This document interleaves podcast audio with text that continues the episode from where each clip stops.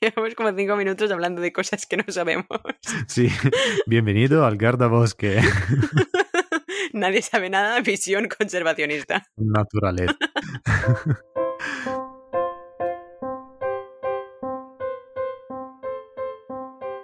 Bienvenidos al Guarda Podcast Wild Bosques.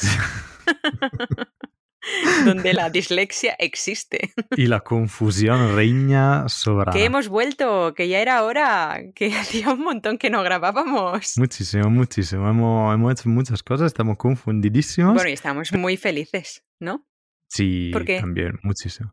Porque, porque, porque... Francesco, hemos eh, llegado a los mil seguidores en, en, en Instagram. Ah. Era para ver si estaba atenta. Muchísimas gracias a todos los locos que han decidido de seguirnos en Instagram. Sí, tanto si nos odiáis como si no, nos va bien. Muchas gracias. Nosotros os queremos todos muchísimo, Sí. gigantemente. Pues vamos con orden. ¿Qué ha pasado en tu ronda semanal, además de querer abrazar muchísimo mil personas de Instagram? Pues en realidad han pasado muchas cosas y una de ellas es que he empezado a trabajar en la organización interna del Delta Birding Festival. Uh, ha llegado el manager. No, al final soy una colaboradora más de- del equipo de organizativo y eso significa que os quiero ver a todos este septiembre en el Delta del Ebro. en el Delta Birding Festival. Sí, donde tú también deberías estar, pero no sé si vas a estar, pero estaría muy bien. En teoría, en teoría sí. Cógete ¿Y vacaciones. qué se hace en, el, eh, en esta fiera? Bueno, al final es una feria muy pequeñita porque, bueno, es más pequeña que, que la FIO, pero también acude un público quizá más especializado, más ornitólogo. Entonces, bueno, al final es una feria de ecoturismo, sobre todo dedicada a lo que son los pájaros y a los pajareros. Así que tenéis que venir un poco a ver el merchandising, el arte, las carpas de expositores, los salones de conferencias, donde habrá pues gente de todos lados. Y si queréis participar, no os olvidéis de contactar también conmigo o mm, directamente con la web. Bueno, hago aquí un poco de patrocinio, pero es necesario porque os queremos a todos aquí. Cre- Creo que se ha colado un trabajo en este capítulo, pero bueno. ¿Y tu ronda semanal qué tal? ¿Cómo ha ido? Bueno, mi ronda semanal ha ido bien, estoy hiper cansado, como siempre, aún en las últimas semanas. Y, em, pero sobre todo quería comentar una cosa, porque ya oficialmente se ha ido la noche desde el Ártico, eh, el sol. Lleva 10.000 años Sí. diciendo que se va la noche, de que ha llegado el sol. Sí, Francesco, ya lo sabemos, estás en el Ártico. pero ahora ya no baja el sol. Vale. Y pero quería comentar una cosa, aprovechando del, del hecho que no está más propio nada de nada de noche, es que ya no está tampoco la aurora boreal. Y así que por todas las personas que quieren venir el próximo invierno a ver la aurora boreal, me voy a comentar lo que comento a toda la gente que ha venido aquí buscando la aurora boreal. La aurora boreal muy probablemente está todos los días, porque es un fenómeno que está siempre, todo, todo el tiempo, pero hace falta oscuridad y obviamente nada de nubes para poderla ver. ¿Eso qué significa? ¿Que está igual a lo que veis en las películas? No, porque muchas veces las que me enseñan en las películas son las más bonitas y las más eh, increíbles. Muchas veces tienden a ser solo una raya, un poquito de verde en el cielo. Sí, así que no os desilusionéis con la primera. Al final, las primeras veces son así. Exacto, exacto. Que podrías tener la primera que ve, ve hace un poco de desilusión, porque claro, en la cámara se ve muy bien eso, eso verde, porque la cámara funciona diferente de nuestro ojo. Pero que tenéis que tener muchas paciencia, las auroras son imprevedibles, Y seguir intentándolo. seguir intentándolo y, mm, y que cuando son fuertes de verdad son como la veis en las películas. Así que merece hacer un viaje para auroras boreales, organizarme y sobre todo intentar buscarla en continuación. Y bueno, ya que estamos hablando, porque parece que en cada capítulo hablamos un poquito más del Ártico, ya lo prometo que esta será la última vez que lo decimos. Última basta, Sí. Ártico. Tras nuestra vuelta de Svalbard, uh, sí, pesados, basta, todo el día igual. Que sí, que ya sabemos que sabéis que hemos estado en el Polo Norte porque hemos sido muy pesados por redes. Pero ahora queremos hablaros de lo que hemos aprendido durante estos días que hemos estado en las tierras heladas del, del super norte real y además pues todo lo que hemos ido viendo mientras hemos vivido en Noruega. Así que hoy no vamos a hablar de Svalbard, ya se cierra el tema, sino que vamos a hablar del continente ártico, del continente nórdico en realidad, y de las adaptaciones especiales de los animales que viven en él. Sí, vamos a hablar de todo lo que hacen los animales para no tener frío y escalofrío todo el día en, la vida. ¿Por qué ellos no le pasa de tener las manos heladas y a nosotros sí? Dos motivaciones no tengo en manos y otras adaptaciones que descubriráis en el capítulo. Vale, pues mira, hablando de capítulos, es verdad que en el capítulo 7 de Camuflaje Salvaje ya hablamos de las adaptaciones en cuanto al pelaje del zorro ártico, que os hicimos una súper explicación que no vamos a repetir. Por lo que hace a la liebre ártica, al armiño o el plumaje de la perdiz nival, es algo parecido. En este caso solo os voy a hablar de las perdices árticas. En invierno excavan una madriguera aprovechando el amparo que le ofrece la misma nieve pero ¿conoces cómo son sus madrigueras? El otro día yo a Francesco le envié una foto que os la vamos a colgar, que era brutal. Sí, pero no por dentro porque nunca me han invitado a entrar a tomar una copa. Bueno, en realidad se debe estar muy calentito por ser nieve. La perdiz nival, que bueno, son esos surogallos pequeños árticos que mudan su plumaje blanco cada otoño, pasan las largas noches de invierno en acogedoras cuevas que excavan en la nieve. Al anochecer cavan una entrada y luego se abren camino bajo la superficie para crear una cámara para dormir súper aislada. O sea que en realidad no hace frío, es como si vivieran en un iglú, en realidad. Exacto. A veces pasa parte de la noche en el fondo del agujero y luego cava un túnel de hasta 90 centímetros de largo y termina la noche allí. En climas realmente duros. Eso dijo ella. Eh, en la temporada de oscuridad, también se esconderán en sus cuevas durante el corto día ártico, es decir, durante esas poquitas horas de luz que, tiene el día. Sí, cuando, cuando decimos no, no están buscando comida, en el sentido, se hacen una, una guarida. Sí, eso mismo. Pero tú sabías que los pardillos comunes, los pardillos no árticos, también lo hacen. No, no lo sabía. Ah, la curiosidad de la semana. Ajá. Te explico. Eh, los pardillos que conocemos todos, los que también podemos ver en España. Sí, Franco, Carlos, Luis. Todos estos, Juanitos, se desplazan hacia el sur para escapar del invierno ártico. Pero incluso entonces, sus lugares de invernada en lo que sería el sur de Canadá, por ejemplo, o el norte de Estados Unidos, que ya son zonas muy frías, pueden aún estar nevados. Estos pequeños pájaros, que son parecidos como a jilgueros, pero que llevan como una gorra roja, que es muy brillante, atraviesan la nieve con la cabeza y luego excavan horizontalmente hasta un pie y medio. ¿Vale? O sea, son pajaritos muy chiquititos y hasta un pie y medio, que en realidad en metros no sé cuánto sería. Un pie, un pie y medio son como 30 a 45 centímetros, me parece, más o menos. Bueno, cada uno tiene el pie que mida. No, no, no, no. Ya los americanos tienen un sistema de, de misura sin sentido, no, no hacemos lo más sin sentido. Bueno, pues ya os imagináis, pero igualmente es muy pequeñito el pajarito y cavar eso es una locura. Pero es que cuando llega la mañana, cuando la luz del sol calienta el aire, emergen de la cueva donde descansan y dejan el suave manto de nieve salpicado de cráteres mm, del tamaño de una nuez, ¿vale? En la nieve, en polvo profunda, a veces cavan hacia abajo durante 20 centímetros y luego hacia los lados 30 centímetros, ¿vale? Se hacen como una pequeña cuevecita. O bien hacia los lados, directamente como si fuera una deriva vertical. Cuando se molesta uno de estos pájaros que está dentro del agujero, puede volar hacia arriba para romper la superficie de la nieve en lugar de salir por la entrada. O sea, se busca su propio hueco para salir directamente por la nieve.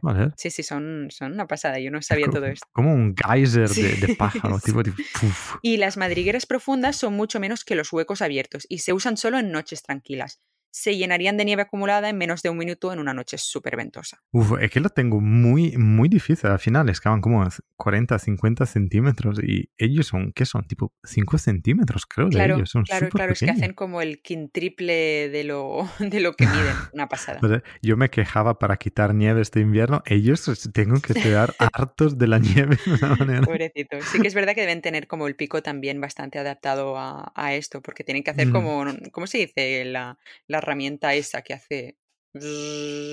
no una batidora. eso, lo tenemos. Un taladro, eso. Un taladro.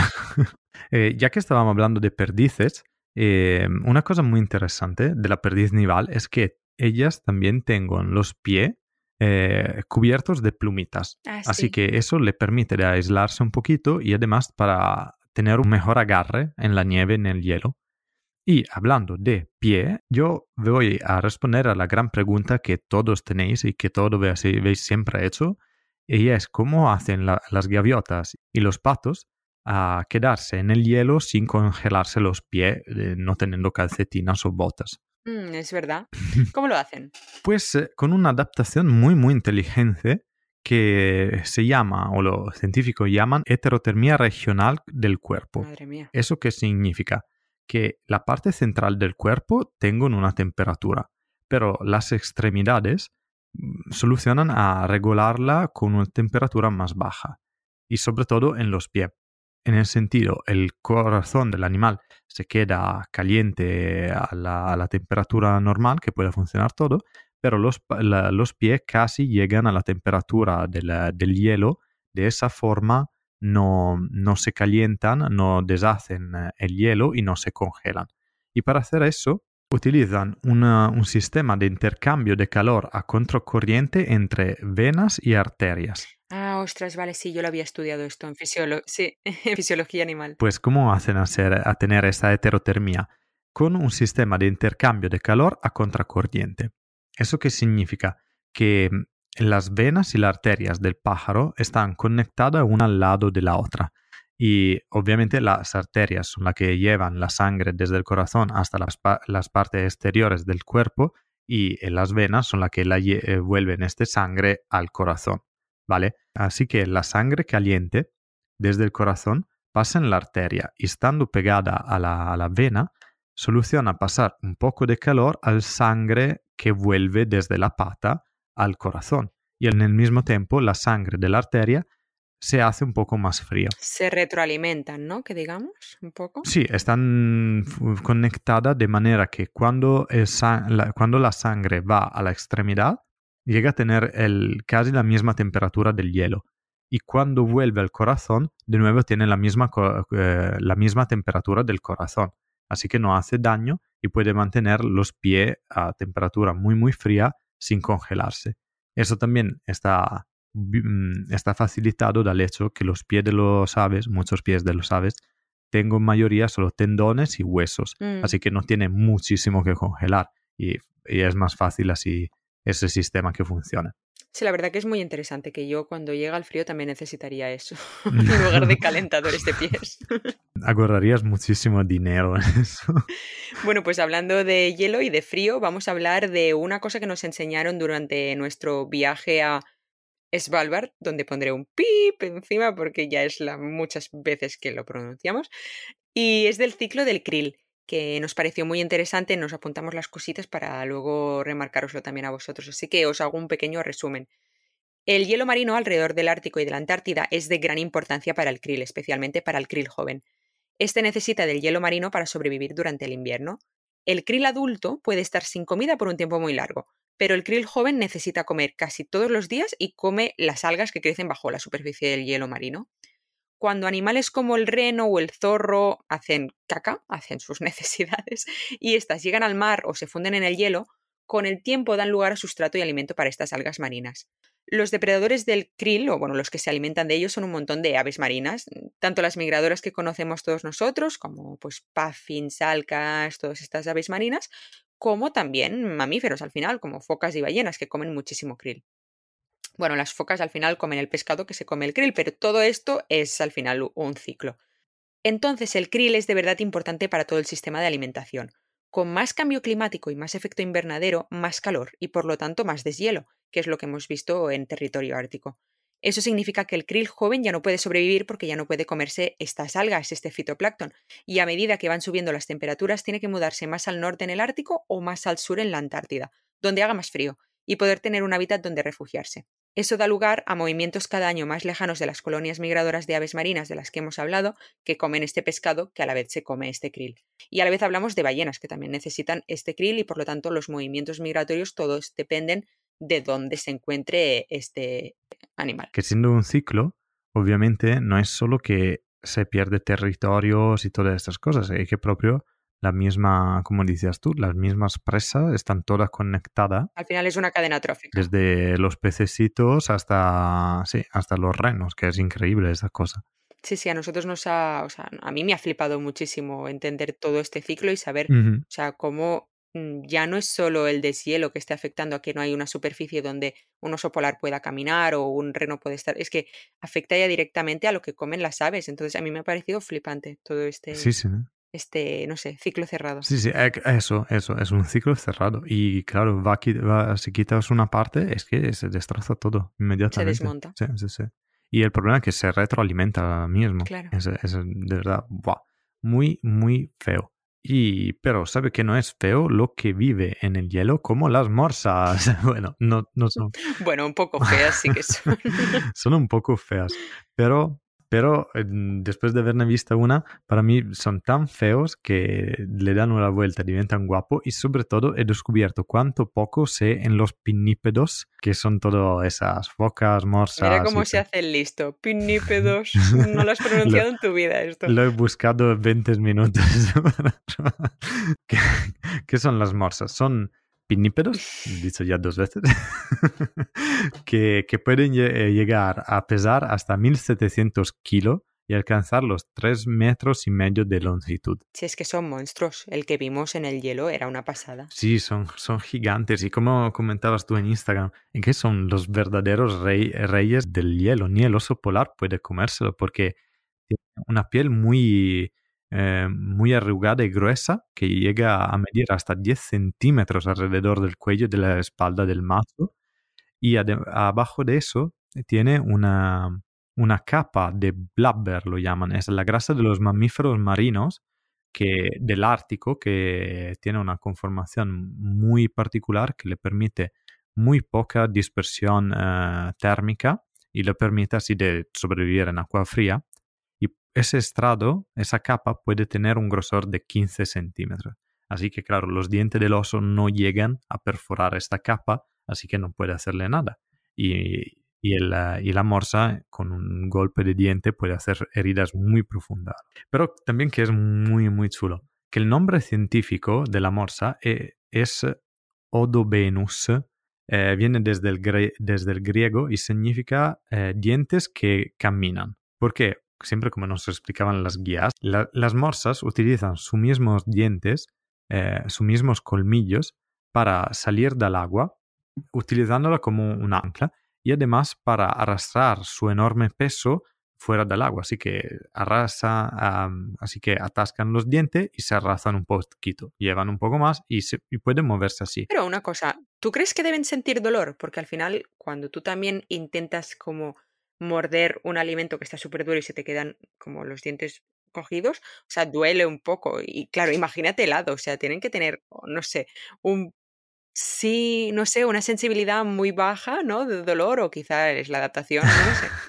El hielo marino es súper duro, O sea, no se ha quedado ningún colmillo en un hielo, en plan, colmillo, y ahí podéis ver el colmillo de una morsa que perdió. no, bueno, no, porque son eh, a crecimiento continuo, ah, así que es muy difícil que se rompen. Sobre todo es verdad que son muy sensibles porque utilizan eh, los dientes y la, los bigotes que tengo, que no se llaman bigote, pero no me acuerdo el nombre en español, em, son muy sensibles y lo utilizan para buscar su comida, que son los moluscos bivalvos bajo el agua. Así que son sensibles, pero creo que tengo una muy buena adaptación en el sentido a poder clavarlos y aguantar esa sensación. Porque también, como decías tú en Instagram, que lo has puesto tú, pero hago yo listo contándolo aquí, eh, que utilizan eso, ese método también para quedarse tranquilo mientras duermen. Sí, para que no los arrastre la corriente. Sí, que si llega una ola o se dan la vuelta mientras duermen, no caigan en el agua, se, se atan a, a un iceberg y se quedan ahí mientras hacen la digestión y duermen. Así que fue así que una morsa totalmente dormida llegó a Irlanda desde el Ártico y que tenía que tener una siesta. Joder. Brutal, brutal. Se parece un poco a ti, ¿eh? Cuando te despiertas de una siesta así, dices, ah, ¿qué ha pasado? Sí, sí, sí, pobrecita, es que cuando se despierta... Además, yo por lo que leí la noticia, la vio un niño. Un niño se puso a llorar porque encontró una morsa y dijo, ah, papá, ¿qué es eso? Imagínate la morsa también pensando, ¿qué eres tú? ¿Sabes? Yo no he visto un niño en mi vida. claro, es que no, no, has visto nunca una morsa. Claro. Pobrecita, tan bien y tan a gusto que estaba en su iceberg, tranquilita, sin ser molestada, y ahí estaba seguro en un puerto. y el padre, siendo irlandés, de, deja de beber, niño de 8 años. Empieza jóvenes. y última curiosidad sobre los, eh, las morsas, que siendo animales pulmonados, tengo que respirar para... O sea, tengo que salir al aire para respirar. Y hemos descubierto, porque no lo sabía, que las morsas migran, no se quedan en el invierno ártico, en, eh, los hielos del Polo Mm, Norte. sí, por eso nosotros estábamos a inicio de temporada y solo vimos dos, cuando normalmente se ven colonias, grupos enormes que ya se pasan todo el verano allí, en el mismo iceberg casi. Exacto. Porque eso tampoco lo has dicho, que una morsa puede quedarse en una misma placa de hielo durante una semana. De hecho, creemos que en la expedición que hicimos, como vieron una, dijeron, "Mm, no vamos a acercarnos mucho ni a molestarla, a ver si durante toda la semana que tenemos los primeros barcos, no se va de ahí y tenemos morsa para una semana. Sí, porque dato que comen muchísimo, después se quedan allí tumbados a digerir y estar tranquilitos. Sí, son geniales. que- Yo quiero ser morsa cuando me reencarne. Qué vida maravillosa. Sí, sí, Patronus Life. Pero bueno, que teniendo que migrar y hacer muchas distancias bajo en agua, en agua libre, ¿cómo, cómo hacen? Han developado un saco de aire bajo la garganta. Ostras. Así que cuando, cuando están nadando, la- se hincha esa, Ah, esa saca y ellos se pueden quedar dormir. La, la saca le hace como un salvagente y le queda, le deja la cabeza fuera del, ai- del agua Ostras, y ellos guau. pueden dormir en vertical y tranquilísimo y migrar así por kilómetros. Ostras, una vejiga natatoria para mamíferos, para flotar, ¿no? Para O sea, mamíferos.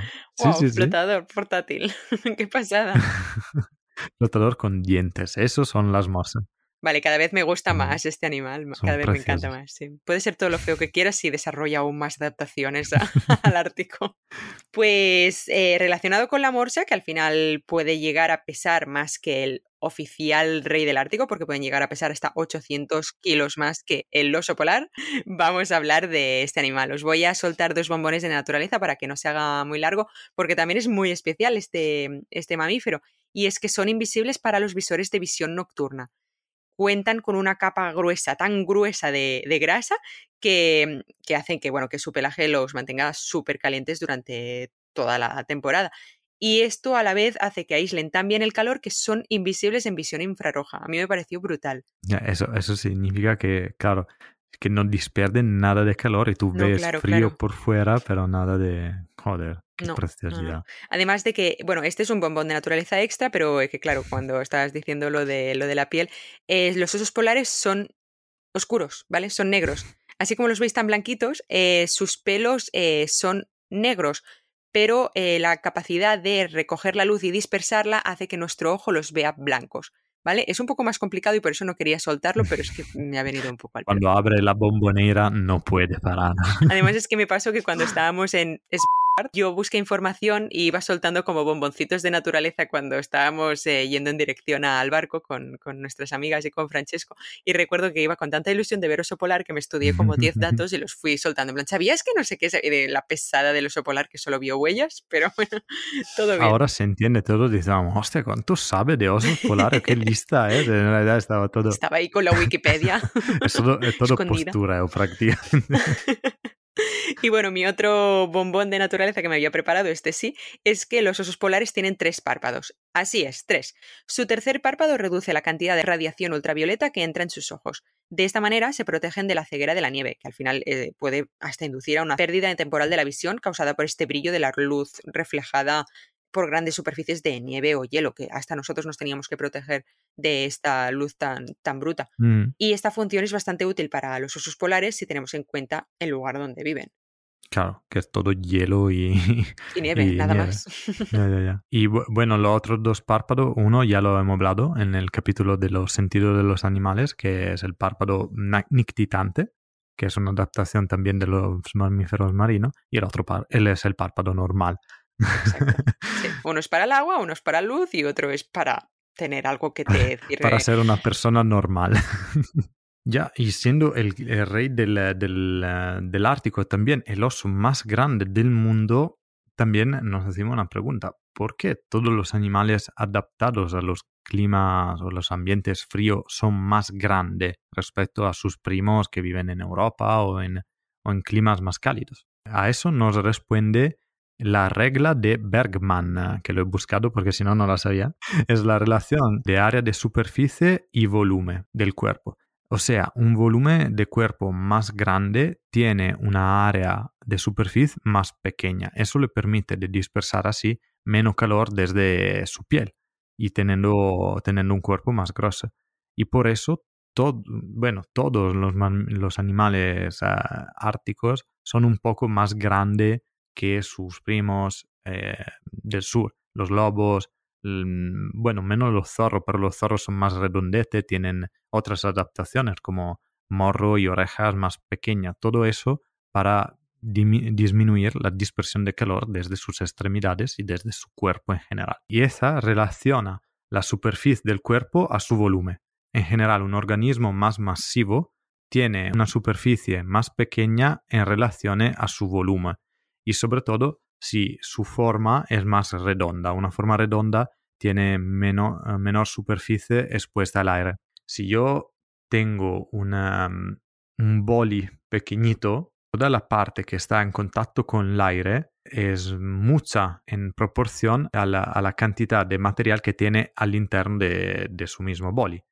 Pero si yo tengo un boli largo eh, de diámetro de 10 centímetros, el área que está en contacto con, la, con el aire al exterior es eh, en proporción menor respecto a lo que está por dentro. Espero de haberme explicado bien. En el sentido, si todos os acordáis un poco de vuestra cole, la superficie de una esfera es eh, en general más pequeña de la superficie del cubo en el cual está inscrita, ¿vale?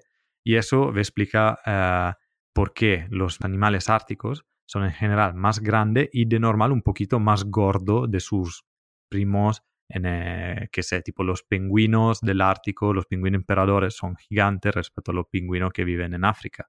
El, eh, oso polar es mucho más grande que el oso pardo que tenemos en Europa. Y, eso porque siendo que tengo menos superficie expuesta al aire, pierdo así menos calor desde el cuerpo. Vale, vale, vale, sí, sí. Muy, muy chulo. Muy complejo. Sí, sí, y no lo recordaba tanto, así que muchas gracias por recordarlo. Es como volver a la uni este capítulo. Pues hablando de adaptaciones al frío, yo ya suelto aquí mi última curiosidad y es sobre los King Gader, sobre el Eider real. Y es un poco de etimología, porque al final King Gader, el nombre latín es somateria, que da ya una pista de cómo esta ave puede pasar sus inviernos en las aguas más frías del océano. Somateria deriva de las palabras griegas soma, que significa cuerpo, y erion, que significa lana, o sea, el cuerpo de lana. Eso describe perfectamente la gruesa capa de plumón esponjoso que se encuentra debajo del plumaje exterior más duro del eider. Estas plumas especializadas tienen una estructura suelta que atrapa al aire, lo que ayuda al ave a retener el calor y mantener su flotabilidad en el agua. Es por eso que podéis entender que también en el Ártico antes se cazaba muchísimo el, el eider, bueno, los eiders en general, pero sobre todo el king eider, para, para utilizar su plumón en, como abrigo. Es que claro, que vuestra palabra ledredón llega desde ahí, desde las plumas que se utilizaban para hacer esas mantas eran de ese ave. Exacto. No viene de los elfos de Edredon, el del bar. no, viene del King Eider. Y las hembras de Eider también usan sus plumas para proporcionar un cálido revestimiento para sus nidos. Al final es un aislante térmico brutal que también ayuda a que pues, los pollitos mm. salgan bastante reforzados con, con el calor que le aporta. Y a mediados de marzo abandona las costas donde ha pasado los meses de enero y febrero para irse aún más al norte, que a mí eso siempre me ha flipado porque ah, bueno, ahí es donde se reproduce, eso lo hemos un poco hablado siempre con Francesco, porque es la zona donde hay seguramente menos depredadores, que eso creo que también lo hablamos en, en otro capítulo de movimientos de migraciones. Y pasado el verano vuelven a bajar a las costas finlandesas donde pasan el otoño y la mitad del invierno. Que además del hecho de, de que tengan menos depredadores, seguramente en el Ártico, también tendrán más facilidad a buscar algunos tipos de comida o más riqueza de comida y algunos territorios que le favorecen también el anillamiento. Son muchas cosas, no es solo una cosa por cual los animales migran, pero es muy guay cuánto son, son adaptados y quizá sobre todo podría ser también por eso, porque o sea, tú imagínate estar en el tipo en España con un abrigo de odredón. Es que claro, es que te mueres, es que ellos se tienen que marchar por el norte porque si no lo, lo, revienta el calor, pobrecitos. Sí, sí, nosotros en verano nos vamos a Asturias y ellos se van al Polo Norte. Genial. Pues eh, con, eh, con, el hecho de adaptaciones a la, al Ártico, eh, voy a, a, saltar mis últimos dos bombones de naturaleza. Son bombones gordos en realidad. Y, y la primera es que la foca ocelada es la única que hace agujero en el hielo en el Polo Norte, porque en el Polo Sur tiene otra especie. Pero esa especie que es la única que hace agujero en el agua son las presas principal del oso blanco, el oso polar, y mm, para abrir esos, esos agujeros utilizan sus fuertes garras. Así que van rascando el hielo hasta formar el agujero y lo mantengo abierto todo el invierno.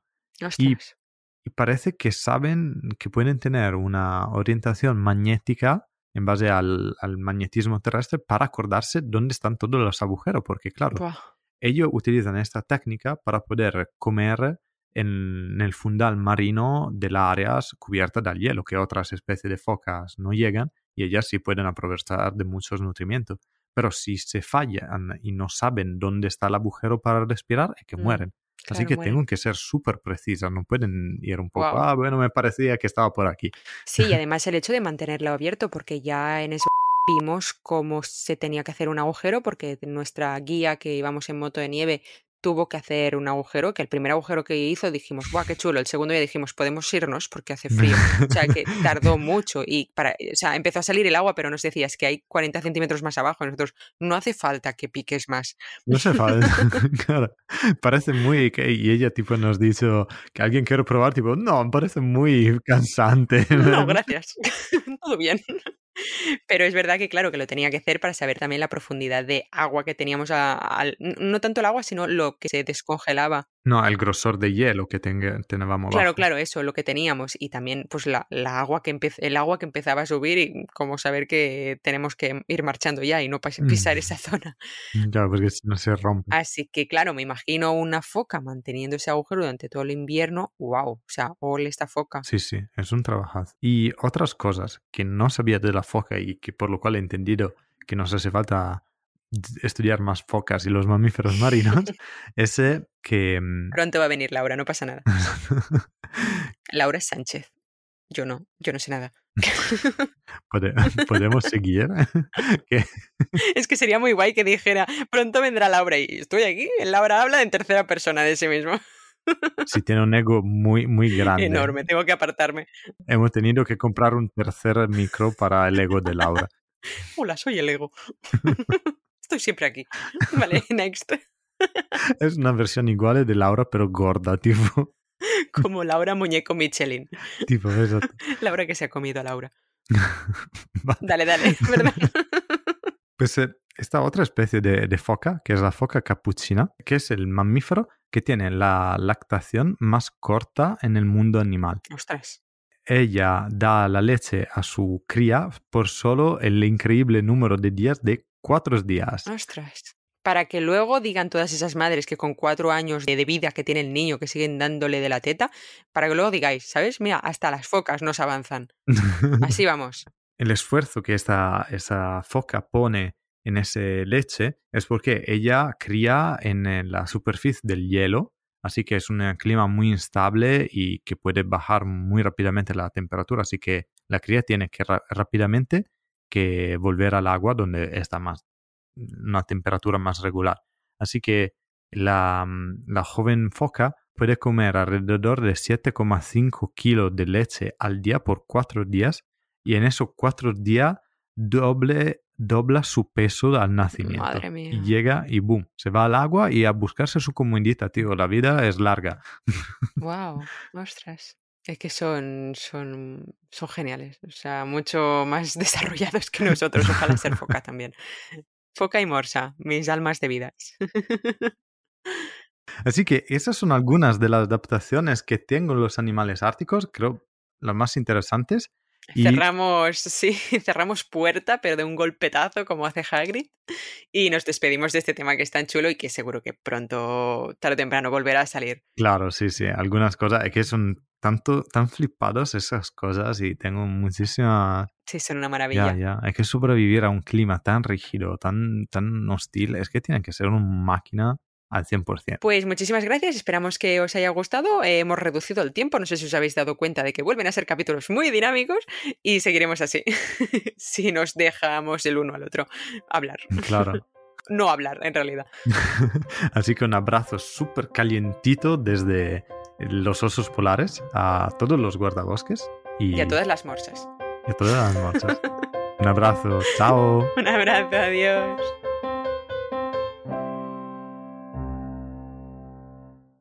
Has escuchado El Guardabosques, un podcast de la red de podcast de ciencia, ecología y medio ambiente Podcastidae. Recuerda que puedes encontrarnos en Spotify, Evox, Apple Podcast y Spreaker. Para más información visita nuestra web elguardabosqueswildpodcast.com y no dudes en dejar un comentario en nuestro perfil de Instagram elguardabosques.wildpodcast. Guárdanos en tu lista para no perderte ningún capítulo y no dudes en compartir tu opinión en las redes o vía lechuza.